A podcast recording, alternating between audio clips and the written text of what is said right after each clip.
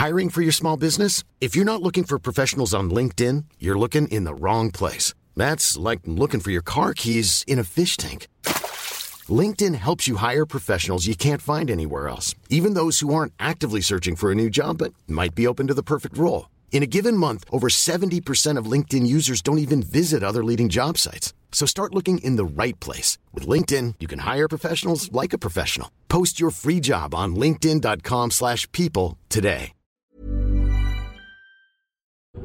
NoWatch.fm Incredible Web Shows Bonjour à tous et bienvenue sur le Rendez-vous Tech, le podcast bimensuel où on parle technologie, internet et gadgets. Nous sommes en avril 2010 et c'est l'épisode numéro 33.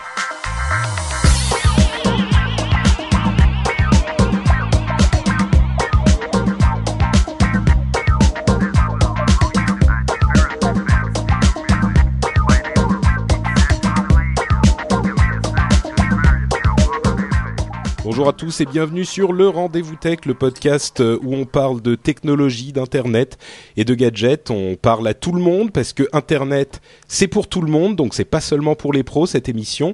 Et aujourd'hui, on va vous parler de choses qui vous concernent directement puisqu'on va vous parler de Facebook et de l'implication des derniers changements de Facebook, sur votre vie privée et la manière dont vous allez surfer sur le net, rien que ça. On aura aussi euh, des histoires d'Apple et de nouveaux nouveaux iPhones trouvés dans des bars avec des histoires d'éthique de, de blogueurs. Vous allez voir euh, de quoi on parle et d'autres petites choses. Et euh, je suis très heureux d'avoir deux blogueurs proéminents euh, et célèbres pour parler avec moi de tous ces sujets. Euh, Cédric Bonnet, grand, Bonsoir. grand podcasteur devant l'éternel, tu vas bien? Ça va, ça va très bien. de, Tu nous rejoins depuis le sud, il fait beau, il fait chaud. Ouais, ça, Ça va, va? il, fait beau, il fait chaud. Et puis pour le 33, euh, vu que j'habite à Bordeaux, c'est quand même sympa quoi de m'inviter. Ah, mais c'était totalement calculé, hein. Euh, Euh, bien sûr. Complètement, bien sûr. Et on a aussi Corben qui nous appelle depuis son bocal. Comment vas-tu? Bonsoir, ça va bien, ouais. Alors pour la petite histoire, euh, Corben avait euh, son micro tout prêt, euh, tout était euh, entièrement entièrement préparé, et puis euh, au final ça n'a pas marché. Donc Ouais, euh, j'ai du, du matos de ouf et, euh, et ça merde. Tu sais que tu, tu, perds de la de la crédibilité de bidouilleur là euh, tout à coup. Ouais, mais là, là, je sais pas ce qui se passe. Ouais, c'est bizarre, c'est macOS euh, qui, qui supporte pas le micro à l'entrée-ligne. Donc, euh, si quelqu'un a une astuce, euh, je suis preneur. Ah mais c'est ça, c'est le Mac en fait. J'ai testé sur deux Macs différents, euh, c'est pareil. Ouais, ouais. Donc, euh, et avec deux micros différents. Hmm, bizarre. Donc on a l'effet bocal, mais euh, Ouais. c'est pas grave parce que l'essentiel c'est qu'on puisse t'entendre et te comprendre, euh, et c'est bien le cas aujourd'hui. Donc euh, magnifique. Je sais pas du tout ce que je suis en train de dire là. J'essaye de meubler, ça marche pas trop. Bref, euh, merci quand même à vous deux d'être là. Avant de passer au sujet de l'émission, je vais tout de même remercier très très chaleureusement Olivier qui est qui nous a laissé un pourboire. Oula, il y a du bruit dans le fond qui nous a laissé un pourboire sur le site, comme vous le savez, sur le site lrdv.fr. Vous pouvez aller sur le lien à droite et nous laisser un petit pourboire pour mettre du beurre dans les pâtes. Et Olivier a fait ça ce mois-ci, enfin pour cet épisode. Donc, un grand merci à lui. Et on se lance tout de suite dans les euh, sujets de l'émission avec le premier, comme je le disais, Facebook euh, qui a fait un truc. Alors moi, quand, quand j'ai quand j'ai vu, euh, quand j'ai entendu de quoi il s'agissait au tout début, la première fois, je me suis dit ouais bon, c'est comme avant. Et ensuite, j'ai lu euh, l'explication de quelqu'un qui est bien plus intelligent que moi, et j'ai compris qu'il s'agissait, à mon sens, de euh, sans doute la chose la plus importante qui se passe sur Internet cette année, voire depuis quelques années. Euh, avant d'expliquer exactement de quoi il s'agit, je vais le faire dans deux minutes. Est-ce que vous, vous, partagez mon impression que c'est un truc super important ou je- j'exagère? T'exagères. D'accord, ok. Ça c'est C'est clair, c'est un- Cédric. moi, c'est pas un truc important, c'est un truc grave. Hmm. Écoutez, si ça c'est pas du teasing, euh, alors je vous explique. En fait, ce qui s'est passé, c'est que Facebook a en gros euh, pris le web d'assaut, s'est approprié le web. C'est un petit peu comme ça qu'on qu'on le décrit quand on veut être un petit peu dramatique. Ils ont dit le web, c'est à nous. Et comment diable est-ce qu'ils peuvent réussir à faire un truc comme ça vous, vous demandez-vous et me demandez-vous? Eh ben c'est très simple. Ils ont annoncé la sortie d'un nouveau système qui fait que n'importe quel site web peut intégrer une petite, une sorte de petite fenêtre qui est gérée non pas par le site web, mais par Facebook. C'est-à-dire que ils vont euh, n'importe quel site peut intégrer un bouton euh, like, euh, I like ou j'aime qui va afficher le nombre de personnes sur Facebook qui aiment cette page. Alors ça, vous me direz, c'est rien de nouveau, ça existait déjà. C'est vrai, sauf que la différence, c'est qu'il va y avoir en plus de ça un échange d'informations qui va permettre à Facebook de savoir où vous allez sur le site et toutes les informations que vous euh, euh, toutes les informations que vous allez pouvoir fournir au, site vont être dirigées vers Facebook et il peut mettre ça euh, en commun avec les informations qu'il a sur vos amis et sur les habitudes de vos amis de telle sorte que vous allez pouvoir voir dans cette petite fenêtre, on dit dans la chat room que j'ai pas salué que c'est une iframe, exactement, hein, pour les gens qui connaissent, c'est exactement ça. Euh, donc dans cette fenêtre, vous allez pouvoir voir qui d'autre de vos amis, par exemple, a euh, également dit qu'il aimait cette page. Donc euh, ce que ça veut dire, ça a l'air anodin comme ça. On se dit oui, bon, c'est comme les boutons qui disent partager sur Facebook. Il y en a déjà beaucoup. Il y a les logins par Facebook, le Facebook Connect, etc.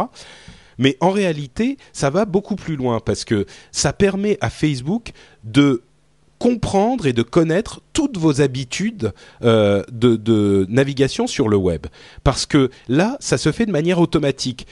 Si vous êtes euh, logué sur Facebook, et une fois que vous vous loguez, vous restez logué pendant un bon moment, et tout le monde est, enfin, énormément de gens sont logués sur Facebook en permanence, si vous êtes logué sur Facebook, euh, vous allez, à chaque fois que vous allez sur un site, n'importe quel site, annoncer, enfin n'importe quel site qui utilise ce système, euh, annoncer à Facebook que vous êtes allé sur ce site. Et si vous cliquez dessus, vous allez annoncer à Facebook que vous aimez bien ce site. Donc c'est une quantité d'informations phénoménale qui n'a jamais été, euh, il n'y a jamais eu une quantité d'informations aussi importante qui a été remise dans les mains d'une seule euh, société et ça rappelle évidemment euh, la quantité d'informations qu'a euh, Google parce que Google on sait bien qu'il nous traque avec nos, adresses IP et qu'ils connaissent énormément de choses sur nous, mais là Google a déjà beaucoup d'informations sur nous. Ils mettent ça en commun avec toutes nos, habitudes de, de, navigation sur Internet et avec les habitudes de nos amis, et ça devient une, mine d'informations qui va ensuite leur servir évidemment à euh, faire de la pub super super ciblée.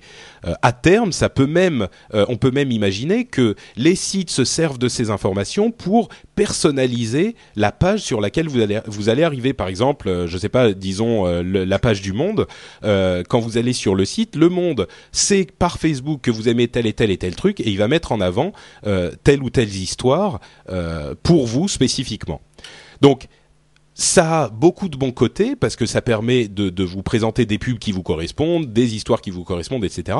Et d'un autre côté, ça met une quantité d'informations dans les mains de Facebook sans forcément euh, que les utilisateurs ne comprennent exactement tous les mécanismes euh, qui sont je dirais pour le moins euh, peut-être pas préoccupante, mais si on est un tout petit peu préoccupé par sa sécurité, c'est un petit peu inquiétant. Euh, est-ce que vous êtes d'accord sur ce résumé? J'ai pas, j'ai pas trop déliré? Non, ça va, c'est bien. D'accord. Oh, oula, Corben dit que c'est bien, je suis tout content là. Euh, bah, alors, bon, partons vers euh, quelqu'un qui est un petit peu euh, euh, spécialisé dans la, dans la sécurité et dans les, ce type de, de problématiques. Corben, toi, t'en penses quoi de cette histoire? Tu me disais, j'exagère tout à l'heure. Ouais, non, parce que ça existe déjà en fait avec euh, avec Google, euh, t'as as ça déjà. Euh, voilà, c'est là ce que Facebook a fait, c'est euh, c'est juste copier Google avec un ou avec un bouton j'aime, j'adore, tu mets un peu partout quoi. C'est il n'y a pas vraiment de différence. Ils font. En fait, si tu veux, c'est un SSO, c'est un c'est un single sign-on euh, qui utilise comme base l'annuaire de l'annuaire de Facebook mais euh, ça reste quand même contrôlable. Dans, dans Facebook, tu peux, euh, tu peux choisir quelle information euh, tu autorises ou pas à, à filtrer, enfin à afficher, à donner à d'autres sites. voilà, et puis il y a rien de, enfin. Moi, bah, c'est sûr que tu peux, tu peux contrôler effectivement. Tu peux contrôler, ouais si tu plonges dans les dans les paramètres super compliqués de Facebook de de, vie privée, euh, faut avouer qu'ils sont pas hyper simples à comprendre non plus. Mais imaginons parce que quand tu es logué sur Facebook, euh, tous les sites, t'as pas besoin de te loguer sur le site pour qu'il envoie les informations à Facebook, puisque cette petite fenêtre qu'ils utilisent, cet iframe qu'ils utilisent dans leur site, euh, euh, elle, elle va directement mettre de l'information qui vient des serveurs Facebook. Donc ils sauront où tu vas. Par exemple, imaginons, moi je me log sur Facebook, je navigue, je fais des trucs, euh, je, je et ensuite je me dis, hmm, j'irai bien sur un site coquin tout à coup. Euh, ouais. Comme ça, tu vois, juste euh, c'est théorique quoi. Comme je, sais, je le fais, je le fais pas moi. Ouais. Euh, mais bon, quelqu'un, par exemple, dit j'irai bien sur un site coquin. Eh ben, le mec qui va sur le site coquin, si le site coquin a, faudrait lui donner un nom à ce site coquin, parce que site coquin, ça fait idiot. Bref, si le, le site coquin a intégré cette fonction de Facebook, eh ben, euh, sans même que euh, que euh, vous n'ayez aucune information ou indication, eh ben, Facebook saura que vous êtes allé sur ce site.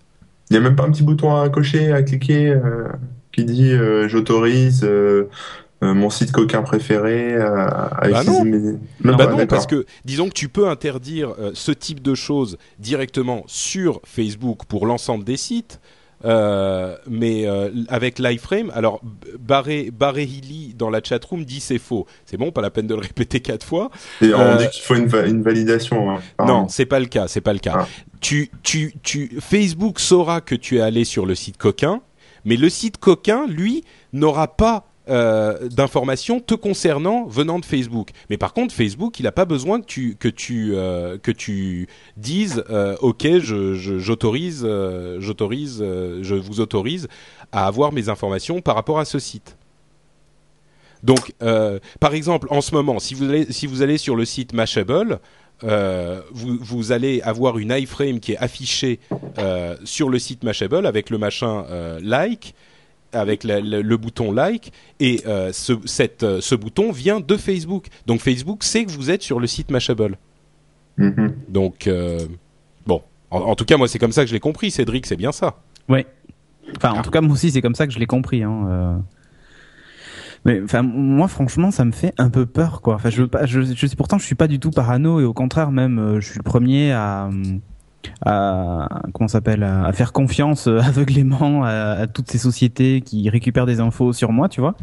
Mais Facebook, ça fait un petit moment. Enfin, j'ai fait vraiment le ménage dans mes amis Facebook et euh, et et je pense que je vais je vais continuer. Enfin, ça, ça m'embête vraiment que que des. Enfin, je donne pas beaucoup d'infos sur Facebook. Tu me diras, hein, je publie pas beaucoup de photos, tout ça, mais c'est vraiment. euh, je sais pas. C'est vrai. Enfin, tu vois, quand, quand j'ai un blog et que je publie des photos, ben les photos sont chez moi, j'en fais ce que je veux, je les maîtrise entre guillemets, tu vois. Enfin, je me fais pas taguer dans tous les sens euh, sur des photos un peu, euh, enfin, sur lesquelles j'aurais pas envie, tu vois Ouais. d'être être tagué.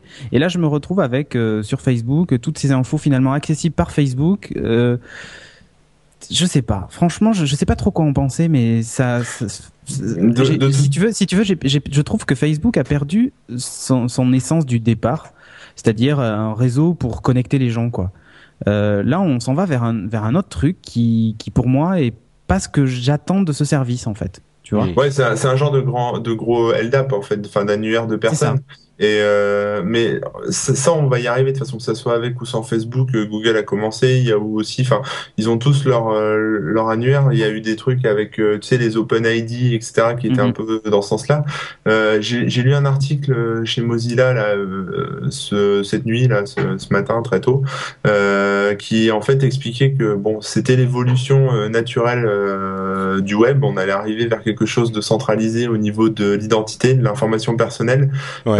Euh, mais que, enfin, plutôt que de la laisser, euh, de d'en donner la propriété à une société comme Facebook ou Yahoo ou je sais pas qui, euh, Mozilla bosse sur un sur une fonctionnalité qu'on pourra intégrer dans le navigateur, qui sera intégrée et qui permettra euh, de garder la propriété en fait de, ton identité personnelle. C'est-à-dire tu tu vas te loguer donc pareil de la même façon que que sur tous les sites, sur ton site coquin, sur tous les sites que tu veux, mais ça sera ça sera ton navigateur qui sera le, le point central en fait, qui diffusera Ouais. cette information et elle appartiendra plus à, à une société privée comme Facebook. Au lieu que ce soit. Facebook, quoi. Voilà, qui peut la voilà, revendre pour ça. faire de la publicité ou que sais-je, tu vois. Mm. Voilà. Euh, là, tu, tu restes propriétaire de ton identité, ce qui est. Ouais, mais le, le truc, c'est que, en fait, quand vous disiez Google fait déjà la même chose, c'est vrai. Google peut faire la même chose aujourd'hui. Mais la grande nouveauté qu'amène Facebook, et là où ça devient vraiment intéressant, et où, à mon sens, ça, c'est, ça amène euh, une nouvelle révolution euh, dans la manière d'approcher le web, c'est que Facebook a également ce qu'on appelle ton social graph, ton, ton graphe euh, social. Il sait qui sont tes amis, qui sont tes relations de travail, qui tu connais. Donc, ça veut dire que euh, ils, ils, ont des informations sur toi et ton entourage. Euh, Google, a priori, n'a des informations que sur toi personnellement, à, à part avec des essais avec Gmail ou Buzz qui sont pas hyper concluants. et là, ça peut proposer des services, une valeur ajoutée euh, importante parce que imagine euh, tu arrives sur un site et tu vois ah bah tiens parmi euh, mes amis dans Facebook euh, Cédric euh, Corben et machin ils aiment bien tel aspect de ce site. Ah bah du coup c'est peut-être que ça va m'intéresser moi aussi. Excuse oui Béré Béréili je dis Gmail. Il faudrait peut-être que dans la chatroom il faudrait que tu comprennes ce que je dis. Je dis pas que Gmail est un essai peu concluant je dis que les, la mise en relation des, du graphe social dans Gmail est peu concluant. Donc voilà euh, mais je vais sur un site euh, qui, qui connaît euh, le, le, le, les, les amis que j'ai et ceux que mes amis aiment. Ça veut dire qu'ils peuvent me proposer des services qui sont complètement adaptés à mes goûts. C'est quand même une valeur ajoutée, ça, non? Parce que tes goûts sont ceux de tes amis, en fait. Bah, ils sont certainement plus ceux de mes amis que ceux d'une page qui a été conçue au hasard pour 40 millions de personnes. Ouais. ouais. Ouais. Ouais, ouais, ouais. Mais bah, ou alors, imaginons même que ça soit pas ceux de mes amis. Euh, si euh, je sais que euh, toi, enfin, le web est super gros et super immense et dans les sites on s'y retrouve pas. Si je sais que toi et, et Corben et Jérôme Kainborg et Mathieu Blanco et Yann Allais et tous ces gens-là euh, aiment bien une certaine une certaine partie du euh, du site euh, euh, où je suis, bah ça pourra m'aider à me rediriger. Je suis en train de faire un petit peu le, de prendre l'autre côté de l'argumentation là, mais. Mais euh, tu vois que le truc de Mozilla, par exemple, enfin, euh, ces relations d'amis amis, ça sera à toi de les définir. Il y a, il y a des, des formats de, des micro-formats, tu sais, comme le, le XFN, etc., qui permettent, c'est, du XML en fait, qui permet d'établir des, des mini cartes d'identité euh, de relations en fait entre les, les gens, ouais, le... entre les sites. Et ça permet de définir en fait le type de relation. Si c'est un collègue de ouais. travail, si c'est un ami proche, si c'est. Ces, ces choses-là, tu les as même déjà dans, dans Twitter. T'as, as plein de sites où t'as déjà ça, tu le vois pas en fait quand tu vas sur le site, mais c'est à l'intérieur. C'est-à-dire tu peux le parser, tu peux l'analyser et tu peux savoir quel type de relation t'entretiens avec telle ou telle personne. C'est-à-dire si c'est de la famille, si des amis, etc. Enfin, c'est, il euh, y, a, y a pas mal de trucs là-dedans. Et du coup, euh, ça, si, enfin, faut que ça évolue, hein, bien sûr. Dans l'état actuel, c'est pas encore, euh, c'est pas encore fait, mais si c'est, c'est toi avec ton navigateur qui garde la propriété de, de ton identité numérique, euh, tu vas pouvoir définir tes propres rela relations, soit en les récupérant à partir de sites comme Facebook, Twitter, etc. Enfin, les sites qui te proposent, soit en, en les créant toi-même à la main. Par exemple, moi sur euh, sur mon, mon blog, j'ai une, j'ai dans la sidebar, j'ai les blogs euh, des, de certains potes et je mets, euh, enfin voilà, j'ai tagué avec ce, ce micro format en disant euh, bah ça c'est le blog de mon frère, ouais, c'est de la famille, ça c'est des amis, enfin voilà. Mais euh... non, je suis d'accord, mais euh, là on est en train de, de, de, divaguer dans des doux rêves de de de, de hippie euh, open source si tu veux. Je suis d'accord que ça serait beaucoup mieux que ça fonctionne comme ça avec euh, des données qui, qui t'appartiennent et qui restent à toi, mais ah ouais. personne va, enfin personne, non, les les les les gens qui connaissent et qui sont pour la la propriété des données mais euh, ils vont ils vont peut-être faire ce genre d'opération. Mais euh, Géraldine, la secrétaire euh, de, du, du troisième étage, elle est sur Facebook toute la journée. Euh, elle va pas aller, euh, tu vois, elle va pas passer sur le système de Mozilla qui te permet en XFN non, de clair, faire des liens. Tu... Ah, mais Facebook, ils ont 400 millions d'utilisateurs. La bataille du réseau social elle est pas gagnée, mais enfin avec, euh, elle est en tout cas pour les prochaines années, c'est plus Facebook que quelqu'un d'autre, quoi. Oui, mais justement, tu vois, Géraldine, la secrétaire du, du troisième étage, euh, ouais. elle a peut-être aussi toutes ces, euh, toutes ces, tous ces paramétrages de sécurité euh, par défaut, tu vois, enfin de, de vie privée par défaut. Et il y a, y a beau, moi je vois, il y a beaucoup de gens autour de, de moi qui ont des profils Facebook, mais ouverts aux quatre vents, quoi. Enfin, ouais. euh, tout est absolument partagé avec toutes les applications qu'ils utilisent. Euh, ils partagent les photos des amis, de mes amis, de mes amis, de mes amis. Enfin, c'est c'est c'est monstrueux, quoi. Enfin, je trouve que c'est c'est hallucinant. Franchement, c'est hallucinant. Et les gens sont pas éduqués pour ça, en fait. Alors, pour conclure ce sujet, c'est vrai qu'on on se, c'est un petit peu long, mais c'est important. Euh, est-ce que avec ce nouveau système, euh, les choses changent par rapport à ce qui existait avant? Parce que c'est ce qu'on voit beaucoup dans la chatroom. Euh, beaucoup de gens disent oui, mais c'était déjà possible par tel ou tel système ou tel ou tel système. Pour moi, c'est différent. Mais est-ce que je me trompe? Je laisse Corben répondre d'abord. c'est un, peu différent parce que c'est plus intrusif, parce que tout le monde a... Enfin, si tu veux, avant, tu avais effectivement euh, OpenID, des choses comme ça, donc il fallait te créer un compte, il fallait faire la démarche euh, de créer un compte pour être logué sur tous les sites, etc. Là, là, tout le monde a un compte Facebook, donc tout le monde est logué par défaut, en fait. Euh, enfin, je dis tout le monde, mais beaucoup de gens ont un compte Facebook. Donc euh, oui, ça paraît plus intrusif, surtout qu'il y a beaucoup d'informations qui sont échangées sur Facebook. Donc oui, c'est sûr, là, je suis d'accord avec toi, il y a, y, a, il y a plus de risques, il y a plus d'informations il y a, il y a une plus grande ouverture, quoi. Mais, mais après, bon, après, c'est aux gens de faire attention aussi à, ce qu'ils font. Euh, voilà. non, mais c'est vrai, c'est, euh, on, on, peut rien y faire, quoi. Il y a rien qui empêche Facebook de faire ça. Ils font ça. Ils ont, je vais dire, ils ont raison de le faire. Hein. C'est ce qui va. Bah, disons qu'il y a rien d'illégal dans, dans, dans la chose, quoi. Il y, a rien d'illégal, mais enfin, moi je trouve que quand même ça pose des gros problèmes. Hein. Le fameux droit à l'oubli, bon, non, c'est pas le sujet de ce soir, mais quand tu vois que que Mark Zuckerberg a dit, euh, moi, le, enfin, Facebook, le, patron de Facebook, hein. ouais, qui, qui dit qu'en fait, euh, pour lui, toutes les infos devraient être publiques, que la vie privée n'existe pas, et euh, voilà quoi. Enfin, pour moi, je trouve ça super grave dans la bouche du mec qui dirige ce, cette société. C'est-à-dire que qui dit que demain les conditions vont pas changer, ils vont dire bon, écoutez les mecs, euh, vous adorez Facebook, tout ça, et eh ben je vous emmerde. Et ben maintenant tout est public. Et voilà. Et bon, évidemment, ils seront, ils feront peut-être face à une, à une vague de, de désinscription, mais il y a beaucoup, là, on va dire le, le public de masse va même pas se rendre compte de ouais, ça. c'est vrai, c'est vrai. Mmh. Et, ils continueront à partager leurs données, et puis voilà. Et... C'est sûr, il y a beaucoup de gens. Pardon, je t'interromps, mais vas-y. Non, non, et, et jusqu'à ce que ben euh, quelqu'un d'autre à côté, euh, pourquoi pas Corben, crée euh, un nouveau Facebook et les geeks qui rentrent dessus, et puis les autres suivront, tu vois, et ainsi de suite. Mais je pense que ça va être cyclique. Très franchement, je le vois comme quelque chose de cyclique. C'est-à-dire qu'au bout d'un moment, ils vont péter un câble parce que vu, vu au rythme où ça va, en fait, euh, Internet, ça devient le minitel de Facebook, quoi. Euh, Au rythme où ça va, euh, il va y avoir un, un moment donné un problème. Je sais pas lequel encore, tu vois, mais il va y avoir un problème. Et euh, les gens vont, les gens, enfin les gens avertis tu vois, ceux qui écoutent le rendez-vous tech, euh, partiront de Facebook et, euh, et peut-être qu'ils iront vers un autre réseau social. Euh, on n'en sait rien. Peut-être que Twitter sera le prochain Facebook, tu vois. Oui, parce que Facebook que sera devenu le, grand méchant, sera devenu le diable. en fait, ouais, mais ouais, puis d'un autre côté, tu sais, ça va me faire penser vachement à MySpace qui est devenu total has-been, je trouve. Euh, un jour, ça arrivera. Et puis, je pense que c'est cyclique, tu vois. Et on aura un nouveau Facebook plus, plus tard. Enfin, voilà. Disons que moi, il y a un truc que je voudrais noter, on, l'a déjà dit dans l'émission euh, plusieurs fois, c'est l'incroyable agilité et rapidité de Facebook, parce qu'il y a encore un an, on, ça sentait un peu le sapin. Bon, peut-être pas le sapin, j'exagère, mais ça sentait plus très bon chez Facebook avec Twitter qui remontait.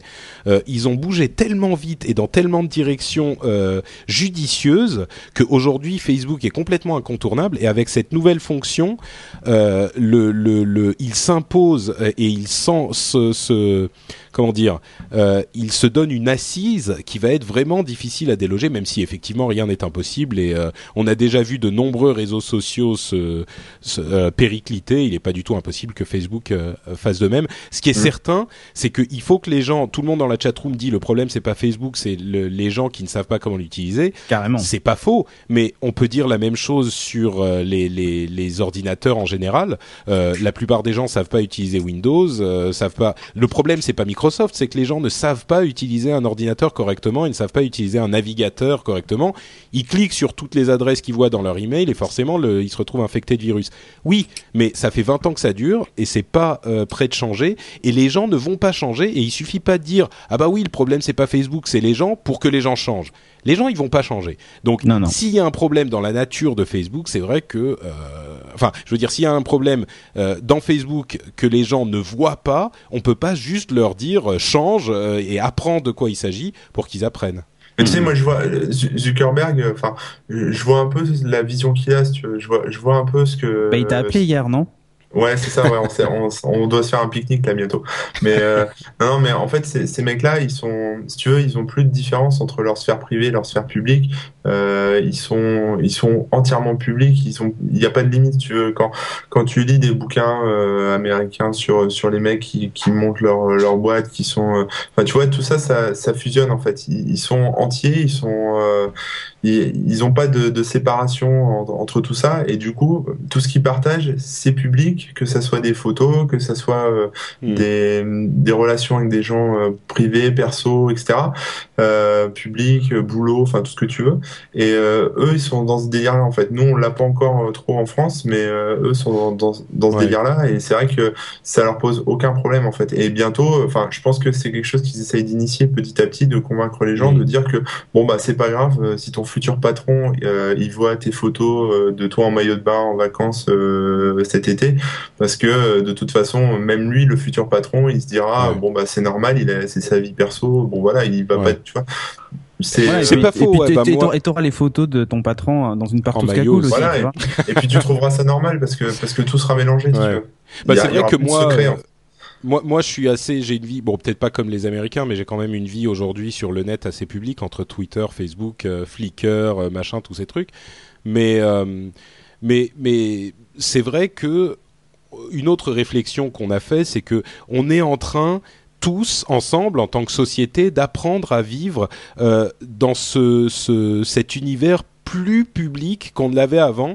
Et alors on fait des essais, quoi. On voit jusqu'où on est en tant que société, en tant que, euh, qu'humanité, prêt à aller, prêt à partager. Donc il y a des fois on va un petit peu trop loin, puis ça revient un petit peu en arrière, etc. Donc c'est vrai que c'est une évolution qui est qui est qui est en train de se faire sur les peut-être 10, 15, 20 ans qui viennent. Et, euh, et peut-être que dans 20 ans ou 30 ans, tous ces problèmes seront résolus parce que tout le monde aura l'habitude de ces choses-là et on saura où sont les nouvelles limites, quoi. Mhm. moi, j'avais Ouais, pardon, excuse-moi, vas-y. Non, non, mais moi, moi tu vois, j'ai vraiment euh, travaillé sur moi parce que j'avais un profil Facebook sur lequel j'avais vachement d'amis. Et je me suis dit, mais attends, où tu vas? Tu maîtrises pas les infos, enfin tout, tout ce que tu publies mhm. et tout ça. Donc j'ai tout retiré. D'ailleurs aujourd'hui même les gens peuvent même plus écrire sur mon mur ni rien quoi, tu vois. Enfin j'ai vraiment euh, tout retiré et je trouve que Twitter dans ce sens me permet de vachement plus maîtriser euh, les infos que je diffuse. Enfin tu vois, enfin je sais pas pourquoi mais ça me semble plus plus sain. Peut-être que je me trompe, mais euh, moi, moi, moi c'est la, moi c'est la fête du slip hein, sur mon, mon, compte Facebook. Hein. C'est euh, c'est autant d'amis que je peux. C'est euh, tout est mélangé. Enfin voilà, c'est non mais c'est vrai. Enfin mais ça me pose pas de problème parce que justement pour moi une info privée, une info perso, je la mets pas sur internet quoi, tout simplement. Même si c'est à partager avec des amis. Donc pour moi mm. tout ça c'est c'est public quoi. Que mon ami ça soit un ami de 15 ans ou quelqu'un que je viens de rajouter que j'ai jamais vu de ma vie. bon bah qui voit une photo de moi le week week-end dernier, euh, je sais pas où, à la campagne avec mon chapeau de paille, je, je m'en tape quoi. Enfin, tu vois, ça me. tu pars du principe que toi, tout ce que tu mets sur le web est public. mais bon, ça. tu vois, encore une fois, nous trois, nous trois, on est dans une dans une catégorie un petit peu particulière parce que on est dans cette euh, dans cette euh, sorte de nouvelle euh, catégorie de gens qui sont qui, qui acceptent d'avoir une vie publique sur inter publique sur internet, que ce soit par des sites web ou des ou des podcasts. Donc, on s'attend à ce que euh, notre vie soit publique de, dans une certaine mesure. Euh, la, la, la, vie de euh, Géraldine du, du troisième est pas forcément la même, quoi. Oui. Enfin, on pourrait en parler. Ouais, tout le monde s'en fout peut-être. Jusqu'à ce que, mais c'est ça le problème, c'est que tout le monde s'en fout jusqu'à ce qu'il passe un truc et qu'on ait besoin d'avoir des infos sur Géraldine du, du troisième. Et le jour où tout le monde s'y intéresse, le jour où tout le monde s'intéresse à Géraldine, on se rend compte qu'on a accès à toute sa vie. Alors tout le monde s'en foutait avant. Là, là ça, tu pourras rien faire contre. Le seul truc qu'il faut faire, c'est qu'il faut éduquer les gens. Il faut que les gens, faut leur parler, faut leur expliquer, parce que tout, tout, ce que Facebook la met en place, même Google, etc. Tu peux pas lutter contre. Il y a rien à faire. Quoi. Ça, ça va partir comme ça, et faut juste apprendre aux gens à, être méfiants. Quoi. Ouais. Donc que ce soit Facebook ou quelqu'un d'autre, ça va finir par arriver. Donc la leçon à retenir ce soir, d'ailleurs je crois qu'on va en faire le titre de l'épisode, c'est euh, comment on peut dire faites attention à votre sécurité, gérez votre euh, vie privée. Ouais. Voilà, gérez votre vie privée, virgule, boudiou. Faites du slip sur Facebook. bon, on va parler d'une autre fête du slip. Géraldine euh, plutôt sur Facebook. Euh, on va parler d'une autre fête du slip, c'est celle euh, d'Apple, euh, qui a eu la, malencontreuse nouvelle de voir que un nouveau prototype de téléphone d'iPhone version 4 avait été perdu dans un bar. Alors, je vous raconte l'histoire. Il y a un type qui est un ingénieur informatique chez Apple. Il, il est ingénieur informatique et il teste le tout dernier iPhone, c'est-à-dire l'iPhone version 4 qui devrait sortir cet été. Euh, il, euh, il a cet iPhone version 4 qui a une forme un petit peu différente de l'iPhone actuel dans une, euh, dans une sorte de, de, de caisse en plastique qui le fait ressembler à une, euh, Une voiture. euh, Ah non. à un iPhone actuel. Donc une il peut coque, le hein, ça sortir. s'appelle une coque, euh, hein, pas voilà, une caisse pardon. en plastique. Non mais le français c'est difficile aussi. Euh, donc dans une coque en plastique qui, le, qui lui donne un aspect d'iPhone 3GS. Euh, il va dans un bar, il boit de la bière, il est tout tout content, machin, il prend des photos et malheur, il oublie son téléphone sur le bar. Attention, Là, parce que c'est pas mec- de la bière, euh, c'est de la bière allemande. C'est très Oui, oui. important pour la Très suite de l'histoire. important. Ouais, Ah oui, fait. ouais. Mm. Euh, il, il y a un ami, euh, enfin un type, pardon, qui ne connaissait pas, qui euh, voit ça. Donc il se dit ah bah le type a oublié son iPhone, euh, il le récupère, il demande au barman, vous savez qui c'est le mec là? Il a dû oublier son iP- iPhone. non non non, je sais pas. Ok, il le, il prend l'iPhone, il le ramène chez lui. Bon. Il va sur Facebook sur cet iPhone qu'il a trouvé, il trouve le nom de la personne à qui il, est, il appartient, évidemment, et euh, il essaye d'appeler Apple. Enfin, non. À partir de là, l'iPhone se désactive.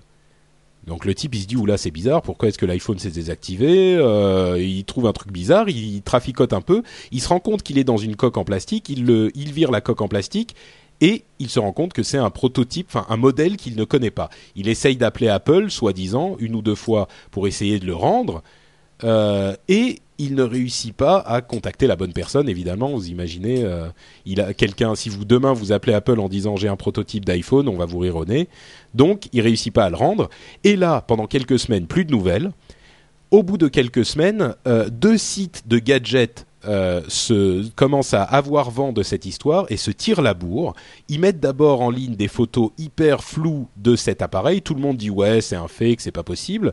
Finalement, l'un des blogs qui s'appelle Gizmodo euh, contacte le type qui avait trouvé l'iPhone, euh, va le voir et lui achète l'iPhone pour 5000 dollars. À ce moment-là, il savait pas encore si c'était un vrai, un- une sorte de faux, de faux téléphone chinois copie machin. Il lui achète pour 5000 dollars et il se trouve que l'appareil est quand même vachement bien fait, vachement euh, euh, euh, bien fini et bref, on vous l'a fait courte, il se trouve que c'est effectivement un prototype du nouveau modèle de téléphone. Et là, Gizmodo part dans une sorte de spirale invraisemblable où ils, ils, ils exploitent cette histoire d'une manière qui est presque indécente. C'est-à-dire que toutes les quelques heures, il y avait un nouvel article sur euh, comment... Alors au début, c'était les photos de l'iPhone, puis c'était la vidéo de l'iPhone, puis c'était l'iPhone démonté, et puis ils disent Apple nous a contactés parce qu'ils veulent récupérer leur iPhone, donc on leur a dit euh, si vous nous envoyez un courrier officiel disant que vous vouliez le récupérer, on vous le rend. Apple envoie le courrier, ils font un article sur le fait qu'Apple a, env- Apple a envoyé le courrier, puis ils démontent le machin, ils montent les photos du truc démonté, Puis il Il va aux toilettes. et puis ils racontent l'histoire de comment l'iPhone a été perdu. Ils mettent le nom de ce pauvre gars qui a perdu son iPhone euh, partout sur le site. Ils racontent euh, qui il était, Ah là là. qui il est, qu'est-ce qu'il fait, euh, où, pour- pourquoi il était dans le bar, euh, la marque de bière qu'il a bu, enfin tout. Ouais, pourquoi est-ce qu'il était avec Franck Ribéry? Enfin, non, c'était horrible. Exactement. Ce qu'il avait Donc, mangé à euh, midi et tout, quoi. Alors Ouais. évidemment au début il y a beaucoup de gens qui se sont dit euh, alors c'est un fake c'est un truc euh, euh, qui a été euh, provoqué par Apple pour faire du buzz etc. D'ailleurs quand on a commencé à parler d'histoire la chatroom n'a pas manqué de dire euh, buzz iPhone buzz iPhone.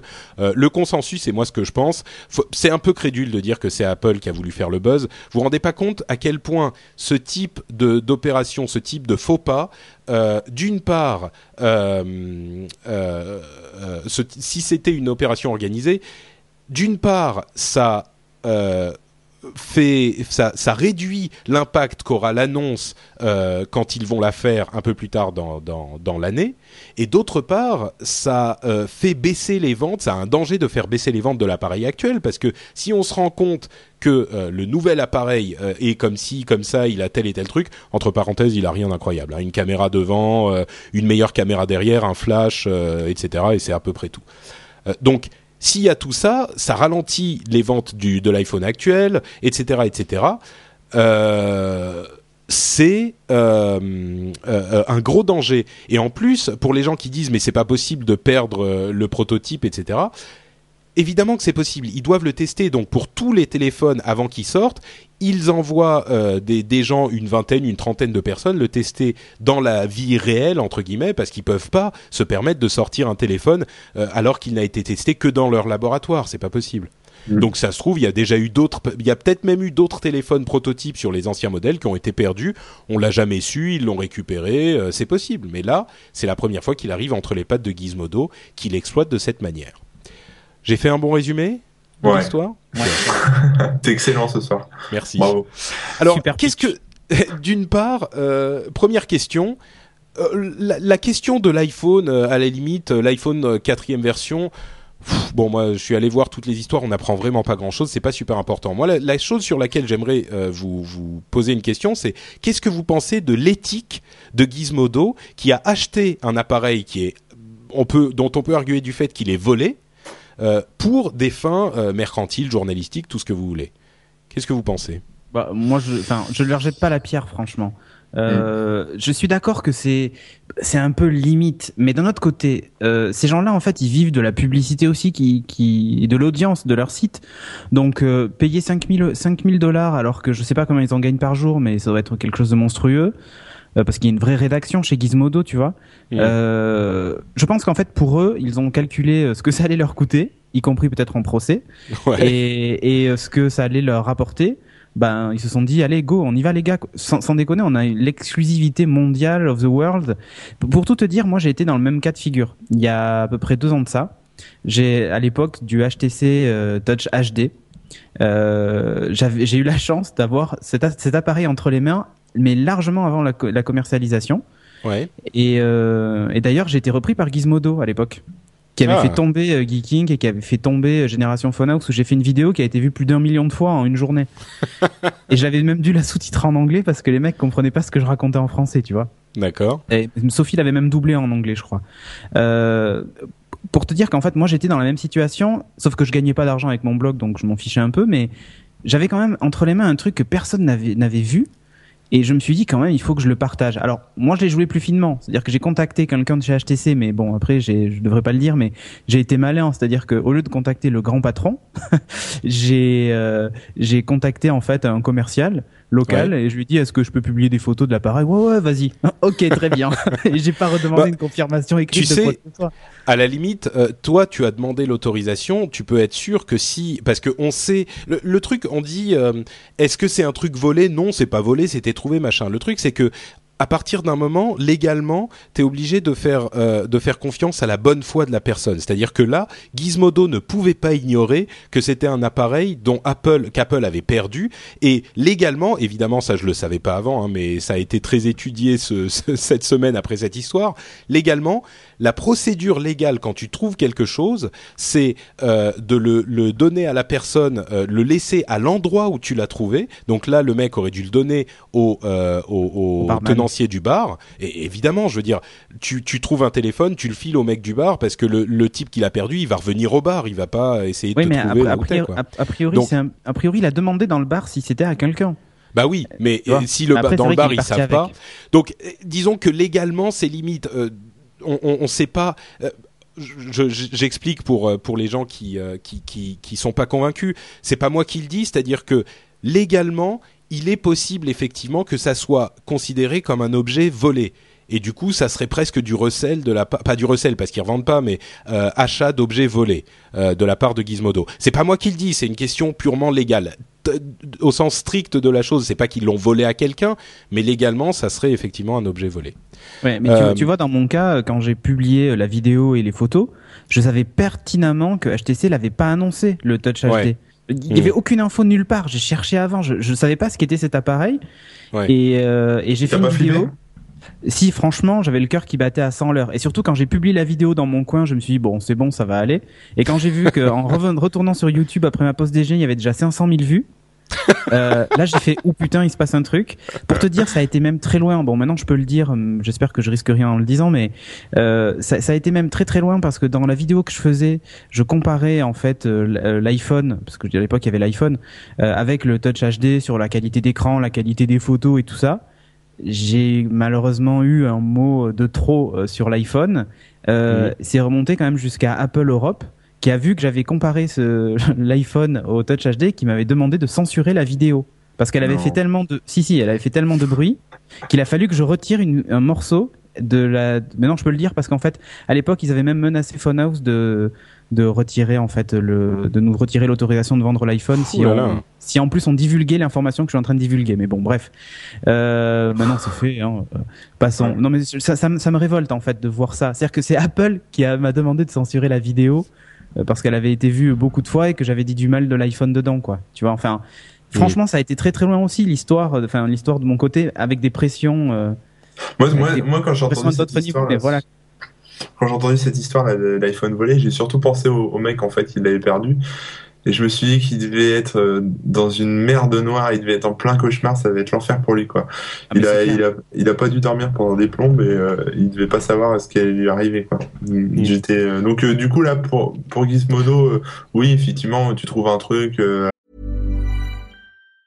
Mom deserves the best, and there's no better place to shop for Mother's Day than Whole Foods Market. They're your destination for unbeatable savings, from premium gifts to show-stopping flowers and irresistible desserts. Start by saving 33% with Prime on all body care and candles. Then get a 15-stem bunch of tulips for just $9.99 each with Prime. Round out Mom's menu with festive rosé, irresistible berry chantilly cake, and more special treats. Come celebrate Mother's Day at Whole Foods Market. Hiring for your small business? If you're not looking for professionals on LinkedIn, you're looking in the wrong place. That's like looking for your car keys in a fish tank. LinkedIn helps you hire professionals you can't find anywhere else, even those who aren't actively searching for a new job but might be open to the perfect role. In a given month, over 70% of LinkedIn users don't even visit other leading job sites. So start looking in the right place. With LinkedIn, you can hire professionals like a professional. Post your free job on linkedin.com/people slash people today. allez euh, fuck la loi, euh, je publie et basta. Euh, mais derrière il y a le mec aussi tu vois qui euh, qui l'a paumé et, et là euh, qui risque son Ouais. job, euh, qui risque en plus qui se fait afficher parce que euh, voilà on connaît son nom, on sait qui c'est. euh, alors Ah ça, bah maintenant c'est- on parlait c'est de très Google, moyen. euh, on parlait de Google. euh, maintenant le mec, euh, si tu cherches son nom dans Google jusqu'à la fin des temps, ça va être le mec qui a perdu l'iPhone quoi. Entre parenthèses, il est, euh, il est encore, a priori, il est encore chez Apple. Il n'a pas été viré. Ouais, ils vont pas le virer tout a suite, parlé sinon, à son père. Euh, il est encore, oui, c'est sûr que ça serait pas super à ce niveau-là, ça serait plus hyper. euh, Mais pff, en même temps, il a perdu l'appareil. C'était, tu vois, c'était un gros enjeu quoi. Parce que là, Oui. mine de rien, ça peut euh, avoir des conséquences oui c'est très grave financière très importante quoi je veux dire on rigole entre nous ouais fuck la, fuck la loi comme tu dis euh, effectivement euh, ouais c'est volé c'est pas volé c'est organisé machin ça a des conséquences hyper importantes quoi Euh, Apple est une société qui est euh, publique euh, qui a un cours de en bourse, ça a des gros- des conséquences graves. Donc euh, c'est pas juste marrant marrant quoi. D'un autre Voilà. côté, si on veut se faire l'avocat de, de de de Gizmodo sur les principes journalistiques, ok, ils étaient un petit peu limites. Euh, le fait de payer pour une info, c'est toujours un petit peu éthiquement euh, bon, pas discutable, mais enfin limite effectivement. Mais sur un principe journalistique, en ce moment, l'histoire là, c'est ça. C'est c'est le- le- l'actualité, c'est ça. Est-ce qu'ils ils doivent se dire euh, non, je vais euh, pli- je vais suivre les indications de la personne euh, Oui. qui Oula, ça, il y a des petits trucs bizarres dans les sons. Est-ce que je vais suivre les indications et les, instructions de la personne d'où émane cette information Euh, Transposons ça dans un contexte politique, par exemple. Euh, Est-ce que euh, un, grand journal, un grand quotidien qui obtient un rapport secret qui n'a pas été, qui, que dont le gouvernement ne veut pas qu'il soit publié, est-ce que le journal va dire ah bah oui non euh, on l'a eu euh, il est tombé du camion on l'a eu par un moyen un petit peu machin donc on va gentiment le rendre au gouvernement. Euh, oui là forcément on se dit non. Bah alors l'iPhone c'est pas un, rapport sur la torture en Irak. Mais les mêmes si on se dit que c'est une question de principe, est-ce que les mêmes principes doivent pas s'appliquer quoi? La liberté d'information, euh, de la presse, de tout ce qu'on veut, liberté d'expression, je pense que ça a quand même, ça a quand même une valeur. Euh, on peut pas. Euh, après, je, je, suis je suis conscient que c'est hyper important et très grave pour Apple. Et puis pour être dans le milieu de la téléphonie euh, et avoir beaucoup de protos, tu vois, quand j'ai fait mon test du Dell Mini 5, euh, j'ai en fait j'ai pas eu l'autorisation hein, réellement. Je l'ai pas eu.